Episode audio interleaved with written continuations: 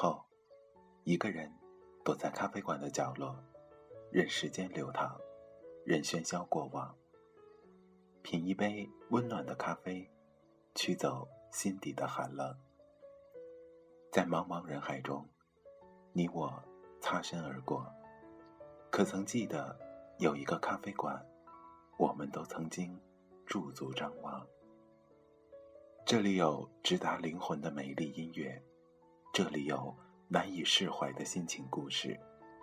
这里是 FM 二幺二七二午后咖啡馆，我是韩宇，我已准备好咖啡和故事，等待着，等待着您的光临。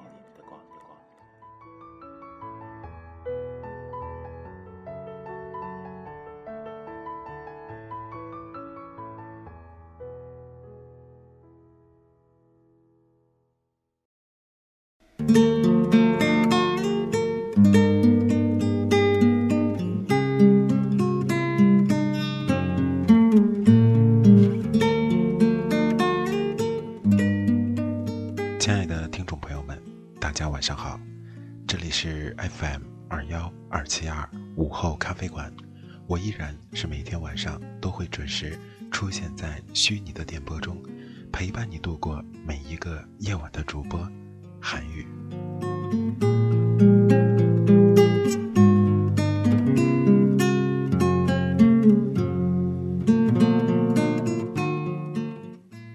在今天，韩语将为大家带来一篇文章。这篇文章也是韩语在高中时期就通过一次有声小说的呃网络活动认识的。那个时候，韩语并不知道这篇文章究竟来自哪里，也不知道这篇文章是由哪位作家所写。可对于那个时候处于青春期的韩语来说，这篇文章对于韩语来说意义很重大。后来，随着时间的推移，韩语走进了大学，走向了社会。可总有这篇文章中的情节和例子，会让韩语冥冥之中回想起来。那么今天，韩语就为大家带来这篇文章，题目是《爱情是场暴风雪》。好的，闲话少说，让我们共同走进今天的午后咖啡馆。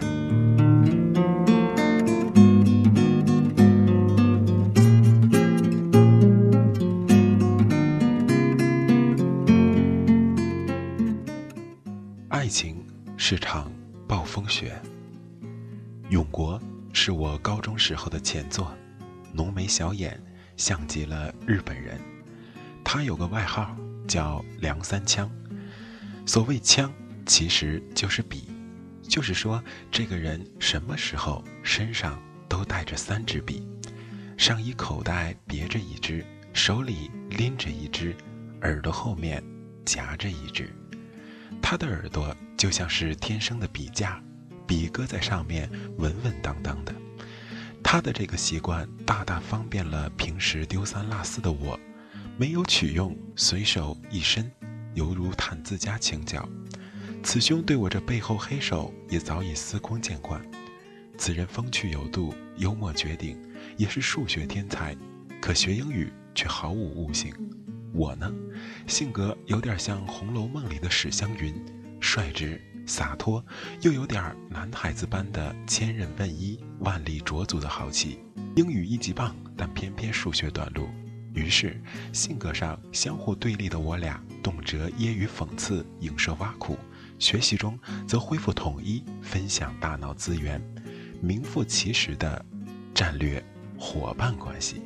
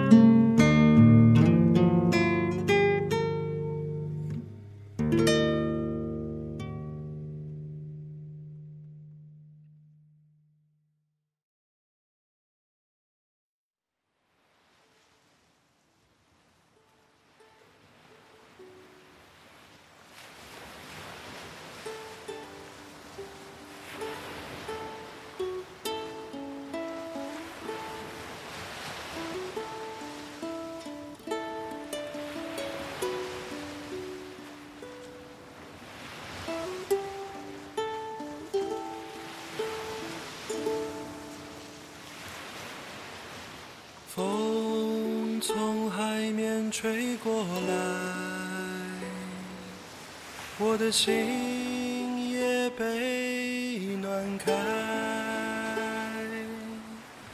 风从海面吹过来，阳光洒满金色的爱。风从海面吹过中飘散海鸟的呼唤。风从海面吹过来，你的裙角在风中摇摆。你说你在北方等着我到来，所以我背上行囊就离开。你说你那边鲜花还在开，所以我要去看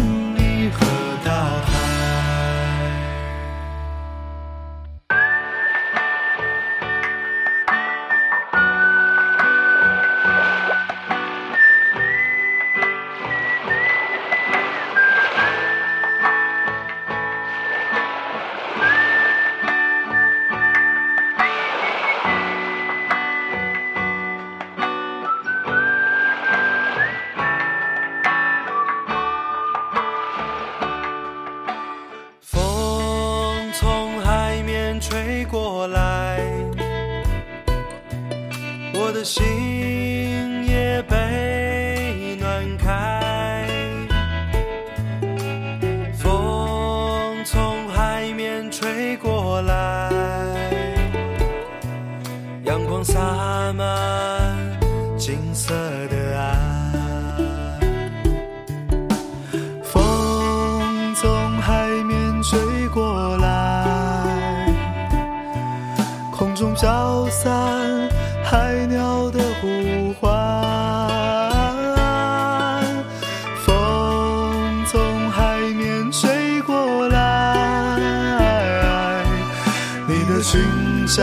在风中摇摆。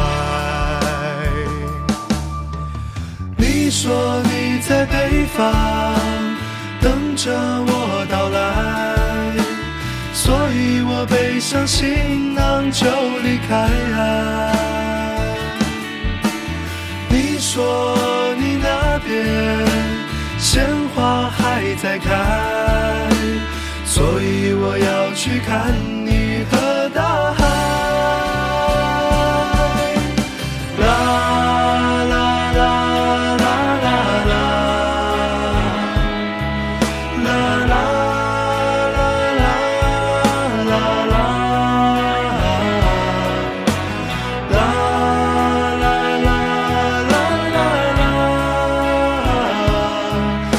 la la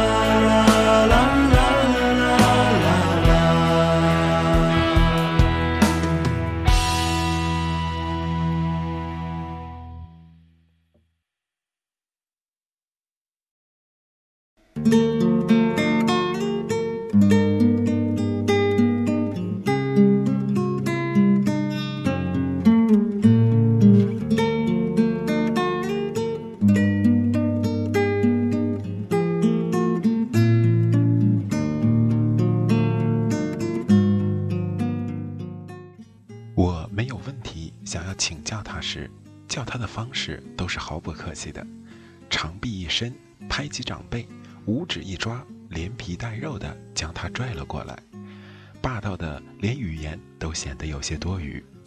此时他不论正在做着什么，必定以我为先，呲牙咧嘴的中断下来，转身辞教，而我打磨他的英语水平的手段却是极其简单。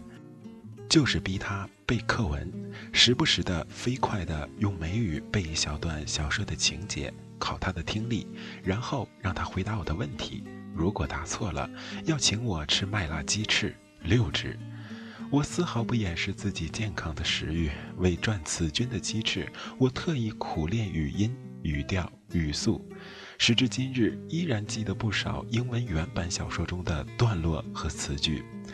时间长了，他的英语大有长进，可我的数学仍是一塌糊涂。不是他讲解的不好，而是我怎么努力也提不起兴趣。一接触到这个数字，就一个头两个大。我永远也做不到置身文科中那种行云流水般的自如。常常是抓他讲题时，并非要此刻成绩，而仅仅是想听他说话，来缓解内心的压力和危机感。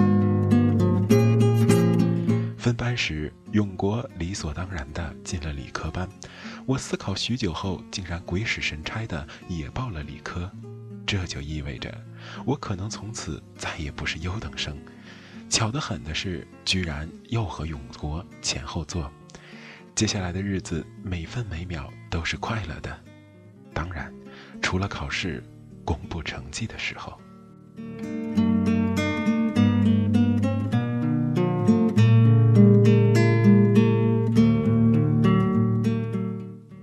和我都是球迷，他爱德甲的拜仁队。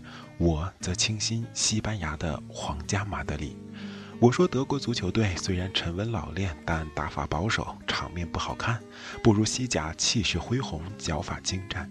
他却说，场面不好看，却能力挽狂澜，时时叫你感动的还有球员的球德和人格魅力，不像西甲那么花哨，球星泛滥。而国内的甲 A 赛事，我们同样热衷，即使是在学习紧张的时候，依然像必修课般的时时关注，荣辱共进。此外，永国一如既往地找时间为我补习数学，而我总是中途岔开话题，可他砍起古龙或者拉他下棋，他耐着性子轻声制止我的胡闹，哄着我学习，而我却变本加厉地愈加顽劣起来。终于有一天，永国被我的态度激怒了。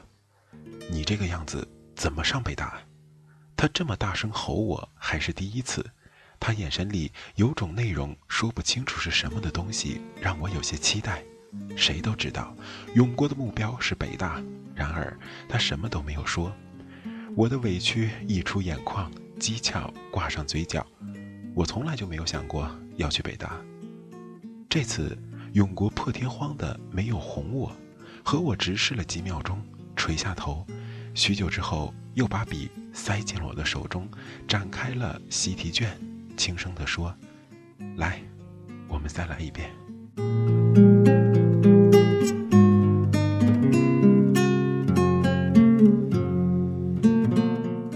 后来我拼命的学习，还是只能看着永国一个人去了北京，而我。只能进了本地一所大学读英语系。对我而言，去不了北大，在哪儿都一样。我和永国保持着联络，在信里我称呼他果子，他依然叫我子晨。我们通常各自谈着学校里的趣事，南朝北国的神侃。有一次，我在信的首页上画了一个苹果，当做是对他的称呼。后来他回信的时候，开头颇让人费解的，用紫色的笔点了一个椭圆形，然后上面还有一堆麻点儿。我皱着眉头研究了半天，恍然大悟，是芝麻烧饼。于是随信说道：“仁兄所绘烧饼，委实让人难有食欲。”回信的结果让人惊掉下巴。他说：“什么烧饼啊？那是子辰，就是你呀。”我的个老天爷呀！可怜我老爸当初趴在地板上翻了两宿的字典，为一对宝贝千金取了这么有诗意的名字，被这家伙落实到图形上，居然是如此的不堪入目。我孪生的小妹儿叫揽月，那按照他的逻辑，应该是烧饼下面架上两把叉子吧？这个大煞风景的家伙，此举简直恶过焚鹤主亲，饶他不得！乃心里安得，敲诈他六只鸡翅记在账下。大二时，我有了电脑，开始和永国在网上会晤。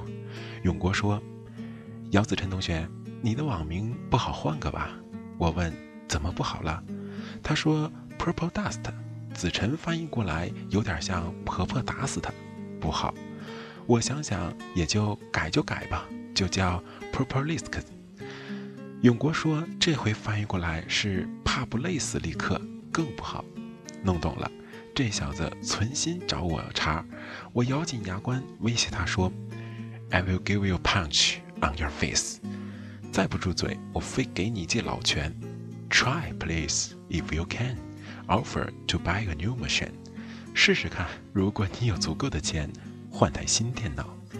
说实话，我真后悔挽救了他那贼破贼破的英语，气恼生智，把他的英文名 Friend，按照他音译的方式变成了粪屎。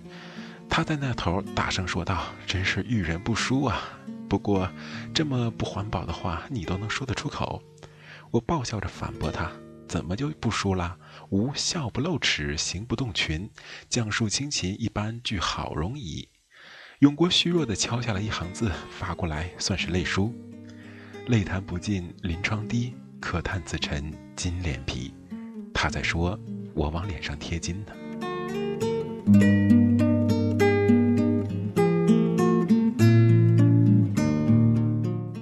九月的一天。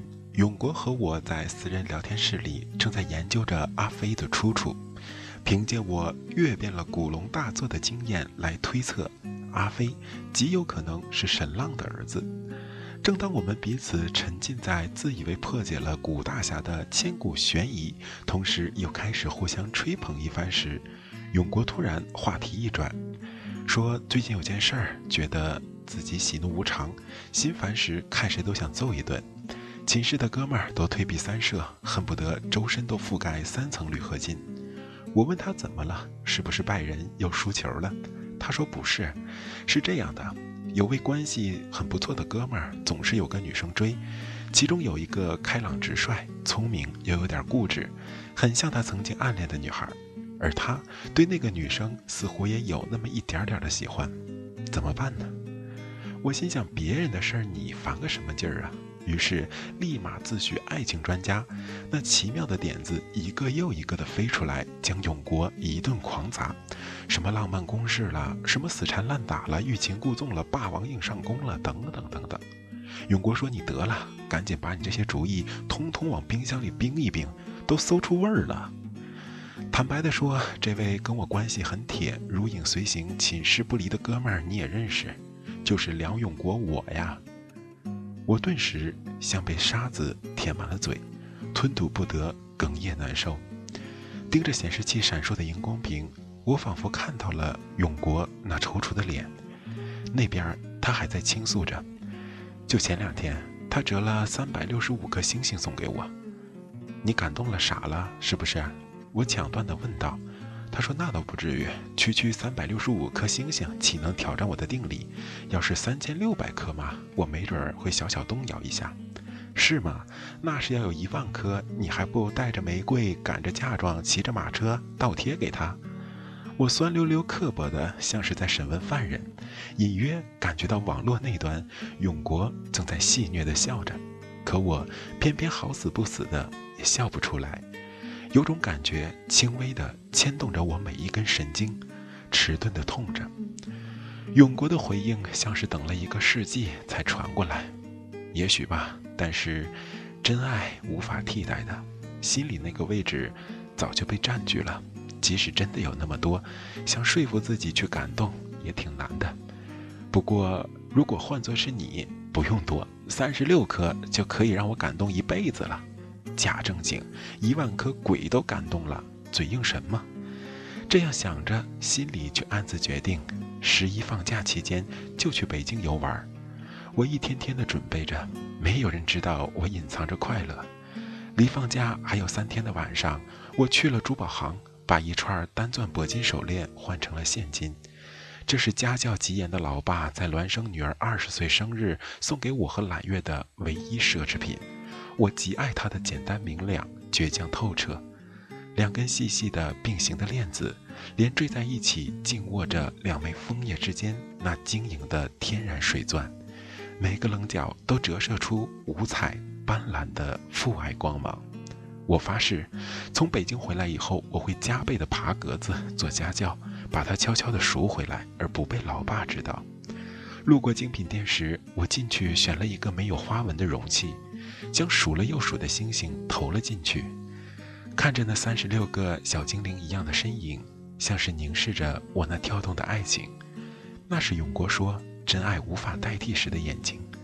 我无限浪漫地打算着，明天上午去订机票，后天去选一套裙装，然后一下子出现在那个傻得透亮的家伙面前。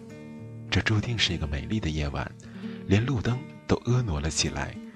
我让一切看得见美好事物都在感受我为爱那抑制不住的痴狂。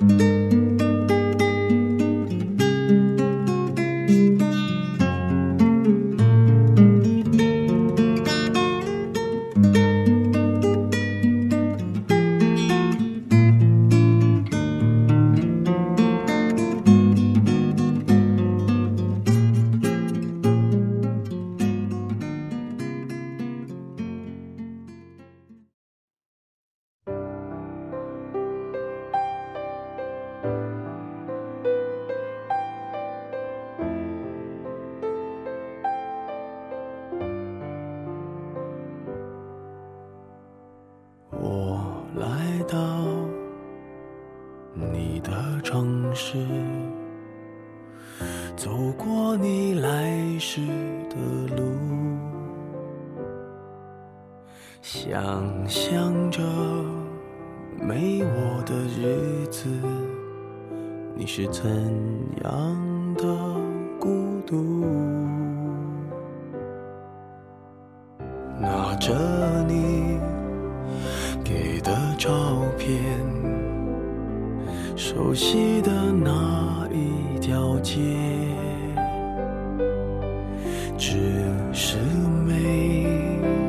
你的画面，我们回不到那天。你会不会忽然的出现在街角的咖啡店？我会带着笑脸。挥手寒暄，和你坐着聊聊天。我多么想和你见一面，看看你最近改变，不再去说从前，只是寒暄。对你说一句，只是说一句，好久不见。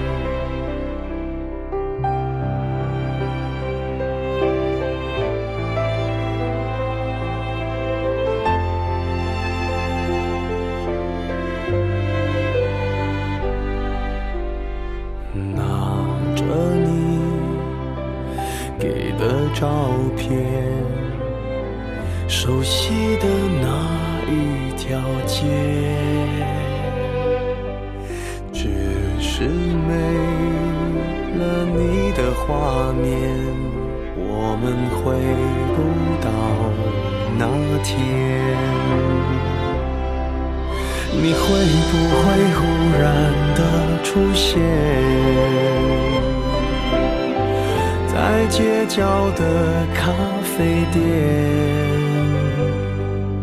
我会带着笑脸，挥手寒暄，和你坐着聊聊天。我多么想和你见一面，看看你最近改变。不再去说从前，只是寒暄，对你说一句继续说一句好久不见。